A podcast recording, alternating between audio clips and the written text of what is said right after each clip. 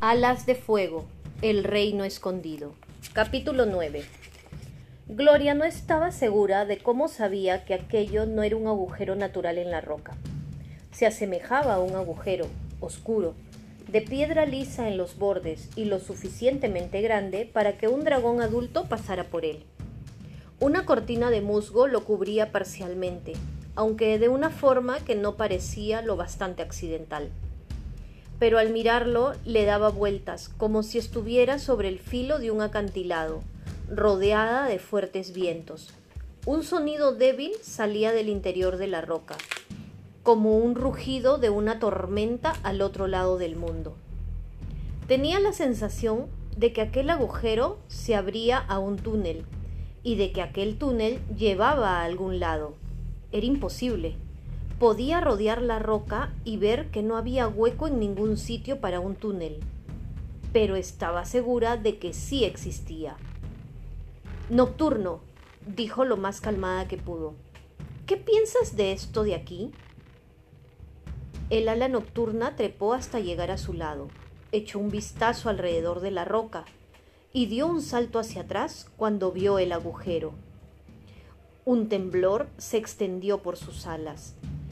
Creo que es horrible, dijo. ¿No lo notas? Hay algo ahí. Ahí dentro que no encaja. Como si alguien hubiera hecho un agujero donde no tendría que haberlo. No te acerques. Creo que tengo que entrar, dijo Gloria. Lo dices como si no estuvieras asustada, le contestó Nocturno, pero las escamas se te están volviendo del mismo color verde que han adquirido antes las de manglar. Significa que estás aterrorizada, ¿verdad? No intentes leerme las escamas, le espetó Gloria, volviéndose deliberadamente tan negra como nocturno. No es una coincidencia que este agujero esté aquí, cerca de donde han desaparecido al menos un dragón. Quizá Orquídea se metiera en él, o puede que algo saliera y la atrapara. Ajá, exacto, dijo Nocturno, y nadie la ha vuelto a ver.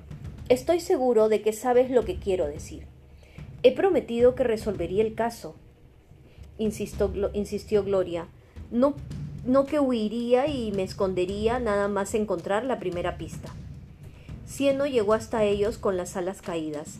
Sus mandíbulas se habían liberado por fin de la corriosa fruta roja. No he podido hacer nada por el perezoso, dijo. Era demasiado grave. Grab, ronroneó la perezosa de Gloria en un tono lastimero. Gloria miró por encima del hombro de Cieno hacia la figura gris plateada que yacía inmóvil en el suelo. ¿Está muerto? susurró la dragonet. Cieno asintió. No he podido dejar que siguiera sufriendo así. ¿Y no te lo vas a comer? preguntó Gloria, ladeando la cabeza.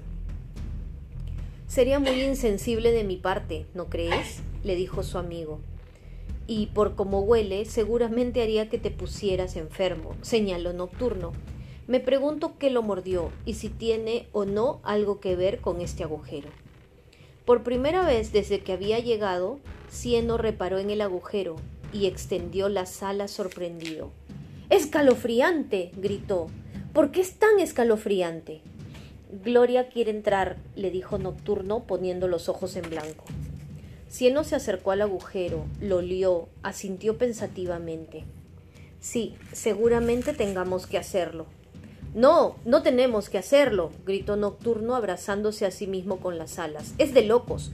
Podría haber algo acechando ahí dentro, incluyendo la, la respuesta a qué es lo que está atacando a las alas lluviosas, dijo Gloria. Yo voy a entrar, vosotros dos quedaos aquí. Cieno saltó sobre la cola de su amiga y se sentó en ella. ¡Ay! gritó Gloria intentando liberarte. Quítate de ahí, grandulón. Si vamos a acabar haciéndolo, hagámoslos de manera sensata, dijo Cieno. Por ejemplo, mañana por la mañana, cuando no sea casi de noche, con refuerzos, una cuerda y un plan. ¿Mañana por la mañana? dijo Gloria. Lo empujó con todas sus fuerzas, pero él no se movió. Yo quiero las respuestas ahora. Eso ha sonado a tsunami, señaló Nocturno con una expresión tan petulante que dejaba claro que sabía que a Gloria no le iba a gustar nada la comparación. Estás pidiendo a gritos que te muerda, gruñó Gloria. La ala lluviosa miró la roca un momento, pensativa. Entrar con prisa será algo propio de Tsunami. En vez de eso, Gloria tendría que ser paciente y sensata. Está bien. Podemos esperar hasta mañana, pero voy a quedarme aquí para vigilar este agujero. No creo que vaya a irse a ningún sitio, añadió Nocturno con condescendencia. Sí, pero puede que vea algo entrar ahí dentro, le espetó Gloria, o salir.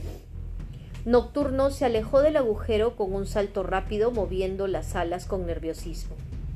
Yo me quedaré contigo, dijo Cieno. Nocturno, trae a los otros hasta aquí mañana por la mañana, junto con las lianas más largas y fuertes que encuentres. Y dile a Manglar que nos quedaremos aquí toda la noche. Así que puede irse a casa, agregó Gloria. Intenta ser amable si eres que eres capaz. Por ejemplo, dile que no hemos encontrado el cadáver de Orquídea o algo así. Está bien, dijo Nocturno, retrocediendo varios pasos más. Ni se os ocurra hacer ninguna tontería mientras yo no esté. Intentaremos contenernos, contestó Gloria.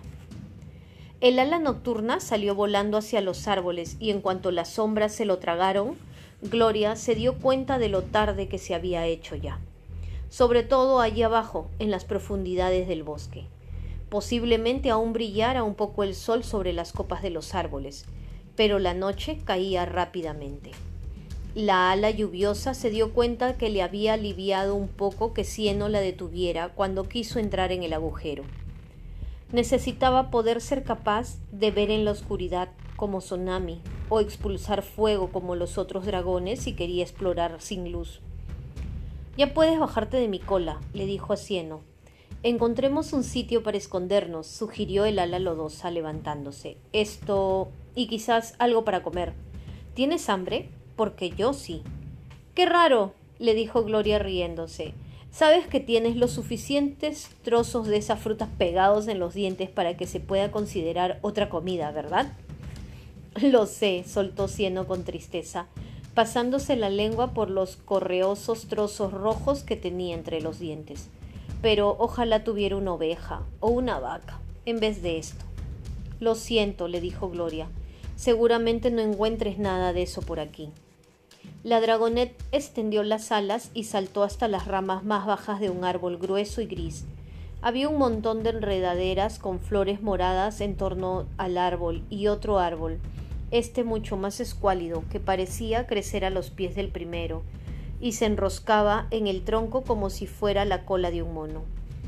Encontraron un sitio donde las ramas estaban tan juntas que ambos podían tumbarse sin tener que preocuparse por si se caían o no. A través de las enredaderas, Gloria podía vigilar el agujero de, la piedra, aunque estuviera desapareciendo rápidamente entre las sombras que lo rodeaban. Cieno se hizo un ovillo cerca de ella, pero sin llegar a tocarla, lo cual Gloria agradeció. La dragonet se preguntó si a los otros, a las lluviosas, Tampoco les gustaba que los tocaran o si era algo solo de ella. El resultado de haberse criado con tres guardianes que la golpeaban cada vez que la veían. Seamos justos, pensó Gloria. Membranas nunca me hizo daño. Solo dejaba que los otros dos hicieran lo que quisieran. Así que cada vez que Rapaz o Desierto se enfadaban, cuando la guerra empeoraba o alguien hacía mal durante los entrenamientos, o cuando no había cena suficiente para todos, o cuando se acordaban que tenían un ala lluviosa en vez de un ala celeste, tal y como decía la profecía, Gloria se convertía en un blanco fácil para un puñetazo furioso con la garra o para un latigazo de una cola violenta. Bueno, da igual, pensó. Ahora soy libre y tanto rapaz como desierto están muertos. Gloria levantó una pata y acarició a la perezosa que tenía alrededor del cuello. Esta se acomodó en su garra y gorjeó suavemente. ¿Cómo te sientes al estar en casa? le susurró Cieno tras un momento. Su cuerpo era solo un bulto oscuro a su lado. Gloria enroscó la cola en una rama.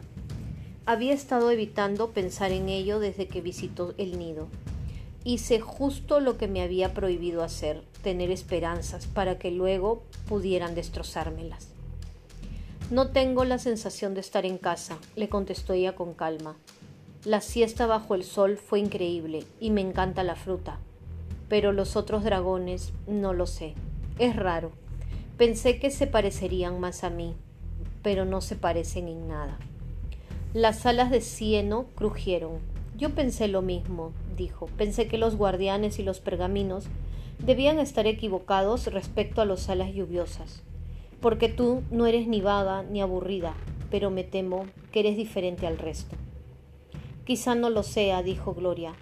Puede que más horas al sol me vuelvan tan vaga como los otros, dijo mientras recordaba de nuevo el reino celeste y la sensación cálida e hipnótica de estar durmiendo todo el día bajo el sol. Lo dudo, dijo Cieno. No todos los alas lluviosas son iguales.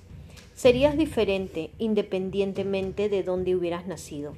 Eso no lo sé, pensó Gloria. E incluso si soy diferente, ¿Qué tiene eso de bueno? No soy lo suficientemente diferente como para ser parte de la profecía. Sigo sin ser un ala celeste. Nosotros nos queremos, no queremos a un ala celeste, le dijo Cieno. ¿Has pensado qué harás? Si vamos en busca de llamas, tú no querrás quedarte aquí, ¿verdad? Con tu tribu. No tengo ni idea. Shh, dijo Gloria de repente. Escucha. Ambos guardaron silencio. El bosque tropical estaba lleno de extraños ruidos por la noche. Unos pájaros que no podían ver ululaban y graznaban ocultos. Las ramas se agitaban y crujían como si hubieran animales hechos de aire moviéndose entre ellas. Desde el río les llegaba un coro de eructos y gorjeos.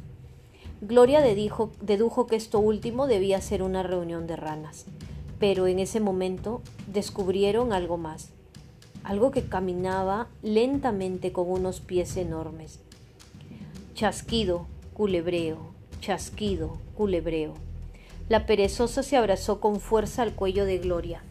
La dragonet podía notar cómo temblaba. Estaba segura de que sus propias escamas se estaban volviendo verdes de miedo, y tuvo que usar toda su fuerza de voluntad para que siguieran siendo negras.